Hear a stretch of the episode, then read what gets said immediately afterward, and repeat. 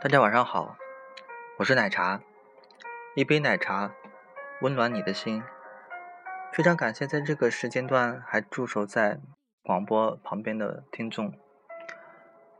今天跟大家分享的一篇文章，来自李孝义的《灵魂有香气的女子》。这本书当中呢有一篇文章，文章的题目叫做《林徽因为什么嫁给梁思成》。而不是徐志摩呢？拼爹有多重要？看看林徽因为什么嫁给梁思成，而不是徐志摩就知道。梁思成的父亲梁启超，中国近代思想家、政治家、教育家；徐志摩的父亲徐申如，实业家，担任霞师商会总总理、会长、主席近二十年。蜚声浙江。客观地说，两位父亲，即便名望和成就有差异，但都是那个年代的佼佼者，分别教育出了当年最著名的子女。梁家九个孩子，三位院士。徐志摩是独子，近现代最著名的诗人。两位父亲都有不寻常的成就，只是高手自有高手的较量，高层次的拼爹，究竟是什么样子呢？梁启超。第一拼财富，两位爸爸都是富爸爸。梁启超收入丰厚，他曾经在给大女儿梁思顺的信中说：“吾若稍自贬损，月入万金不难。”万金是什么概念？当时一般职员或工人的月收入是八元左右。我们的领袖毛主席在北大图书馆当管理员时，月薪就是八元，所以月入万元绝对是个天文数字。可这些钱是怎么挣的呢？梁启超当时的收入渠道包括：第一，任职。一九二五年任清华国学院教授时，月薪四百元；任政府官员时，收入会更高一些。第二，稿酬。他的书多在商务印书馆出版，稿费和版税都是最高级别。第三，各种演讲和讲课费。第四，股票和投资。他是天津中原公司的股东，也曾助其他企业投资。这样的经济基础让他能够支持梁思成、林徽因去美国留学。尤其林徽因在父亲林长民去世后断了经济来源，一度打算回国谋生或者在美国打工挣学费，梁启超坚决不允许。他的信中说：“学费不成问题，就算我多一个女儿在外留学便罢了。”他动用股票利息支持他继续求学，并且鼓励他。度过苦境，鼓起勇气替中国艺术界做点贡献。如果你是一个二十来岁的姑娘，会不会爱戴这样的长辈？而徐申如，她拥有一座发电厂，一个煤浆厂，一间丝绸庄，在上海还有一家小型钱庄，极具商业眼光。当初建造沪杭铁路，很多人害怕大量征用农田拆毁房屋和坟墓会破坏当地的风水，他却坚持人力于行，或畅其流。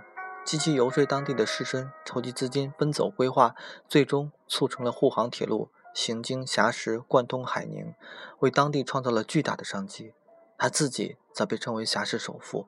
首富不是首富哟，想象一下经济发达地区最富有的企业家的样子，徐老爸的形象跃然纸上了吧？在经济基础方面，两位父亲基本平手。客观地说，幼年。能够成长在丰裕的环境中，确实是子女的幸运。第二拼，夫妻关系，不是有句话，给孩子最好的爱就是爸爸爱妈妈吗？夫妻关系才是家庭的核心啊。不过，两位爸爸处理家庭关系方式完全不同。梁启超有两位夫人，原配李惠仙出身名门，是礼部尚书的堂妹，她是梁思顺、梁思成、梁思庄的母亲。儿女们称她妈妈。第二位夫人王贵泉是李慧仙的陪嫁丫鬟，十八岁在李慧仙的安排下嫁给梁思超，儿女们叫她娘。她是梁思永、梁思忠、梁思达、梁思义、梁思宁、梁思礼的生母。在旧时代，两位夫人出身不同，地位自然有差异，处理不太好，太容易结恩怨。但我们的梁大师自有分寸，他在给李慧仙的信中大赞两人美满姻缘。百年恩爱，每次外出都要给李夫人买礼物，他还十分有把握地通过大女儿梁思顺传情，吴母所欲得之物，总不外恰客火锅啊、腌菜坛子、黄铜烟袋之类。吾与乳母相处二十年，宁不深知耶？只要在家居住，他就会和李先李李慧仙夜间常聊，还经常炫耀自己的普通话是李夫人教的。懂你的喜好，知道你的好，李夫人怎么会不幸福呢？对二夫人王贵泉，梁启超动用了“依赖”这个词。他出远门，经常被带王贵泉一同前往。护国战争期间，王贵泉不在，他自己开玩笑，几乎天天思念王姨。他晚年身体不好，王贵泉精心照料。在日本期间，教王贵泉学日语。他学得飞快，一度成为全家人的翻译。了解你的付出，离不开你，王夫人怎么能不感动呢？所以，王夫人在复杂的关家庭关系中善良隐忍。李夫人去世后，她对所有的子女一视同仁，梁家子女由衷爱她，认同、陪伴、赞美。夫妻相处之道不过如此。爸爸做得好，妈妈应得好。夫妻关系和睦美满是孩子最大的福气。只是，对于旧时代多妻多子的男人，梁启超太难得。而徐志摩的父亲是传统旧式夫妻，很少有资料提及两人关系怎样。但是徐志摩的前妻张幼仪回忆，嫁到徐家之后，她绝大多数时间都是在闺房里陪婆婆绣花。可以推想，徐盛如和妻子的互动肯定不如梁启超夫妻恩爱有加。在夫妻关系的亲密度上，梁爸爸更应该胜一筹。第三篇。教育和见识，东方的父亲很容易在子女日常教育中缺席，不是管得过度，就是根本管不住孩子。可梁启超管得全面又得法。梁启超的外甥女吴黎明在《梁启超和他的儿女们》这本书里写道：“他是孩子们的慈父和朋友，他注意引导孩子们对知识的兴趣，又十分尊重他们的个性和志愿，因材施教。他对每个孩子的前途都有周到的考虑和安排。”却不强求他们一定按照自己的意愿去办。他给五个同时在海外求学的子女写了大量的信件，叫他们“大宝贝思顺”“小宝贝壮壮”“好乖乖”。对岸的一大群孩子们，这种没大没小的亲热，当代的很多爸爸也做不到。林徽因和梁思成都是梁氏教育的受益人。梁启超和林徽因的父亲林长宁是挚友，两人早想结成儿女亲家。但是梁启超并不是按想按照传统婚俗形式，他告诉当时才十八岁的梁思成和十五岁的林徽因，尽管两位父亲都赞成这门亲事，但最后还是由得由他们自己做决定。对尚未形成独立判断的子女，父亲有建观点的建议，有原则的放手，是极其难得的支撑。林徽因自己就很认同这种门当户对，她尊重两位父亲的意见，觉得家庭背景一致，志趣一致。才会让彼此更加理解，感情更加坚实。而梁思成优秀的学业、敏锐的思维、多才多艺的幽默感和心胸坦荡的趣味，都来自独特的梁家教育，都是林徽因特别喜欢和欣赏的。梁家和乐的氛围，也是他自己的原生家庭所不具备的。他有什么理由不选择一个朝气蓬勃的翩翩少年，而去徐志摩的旧式婚姻里淌一淌浑水呢？梁林两人婚后，梁启超甚至为他们。周到地考虑了蜜月安排和回国计划，他鼓励他们对欧洲来一次文化考察之旅，看瑞士的天然之美、意大利的文艺复兴绘画和建筑、北欧的市政布局。这样的具体建议来源于梁启超本人的博学和眼界，他对欧洲文化和市政建设都充满兴趣。父亲心中有丘壑，子女眼前更容易见到山川，而不是局限在短浅的三五步路、七八个人。徐志摩的家庭虽然富有，但几代人都没有功名，和世代书香的名门望族难以匹敌。他的求学过程充满了父亲徐慎如的期望和宠爱。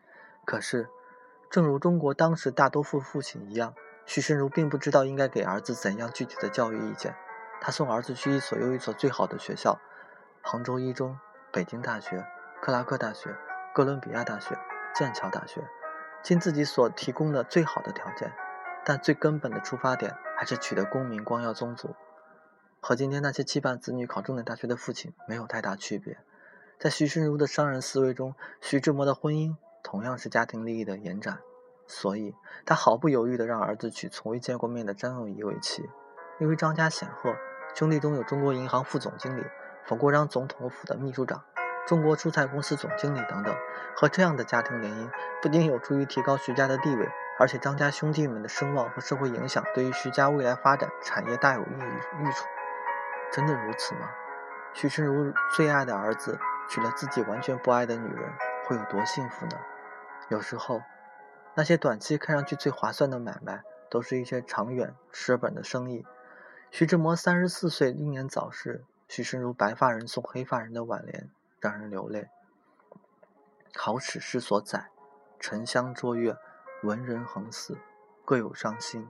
而本超然，其其邂逅刚风，一遭惨劫。自襁褓以来，求学从师，夫妇保持最怜独子。母今逝矣，仍使凄凉老妇重复招魂。每一位父亲，无论对错，无论是否被子女理解，都尽了自己为人父的最大心力。这一轮的比较，徐爸爸即便不如梁爸爸，也是一位值得尊敬的好父亲。所有的时代都拼爹，但拼的绝不仅是财富；所有的时代都有富二代，但富的绝不仅仅是金钱。父亲是一个很有分量的称谓，意味着一个男人从此。心里住进了孩子，他是孩子的避风港和指南针，也是家庭的定海神针。